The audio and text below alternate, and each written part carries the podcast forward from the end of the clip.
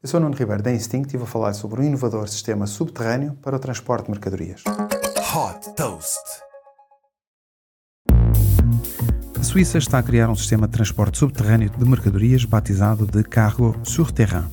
Através de túneis, as mercadorias viajam em cápsulas de forma autónoma a uma velocidade de 30 km por hora.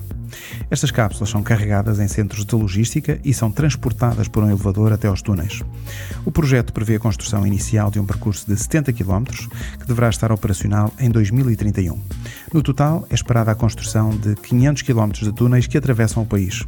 O objetivo é que esta solução seja capaz de reduzir em 80% as emissões de CO2 comparado com o transporte rodoviário de mercadorias.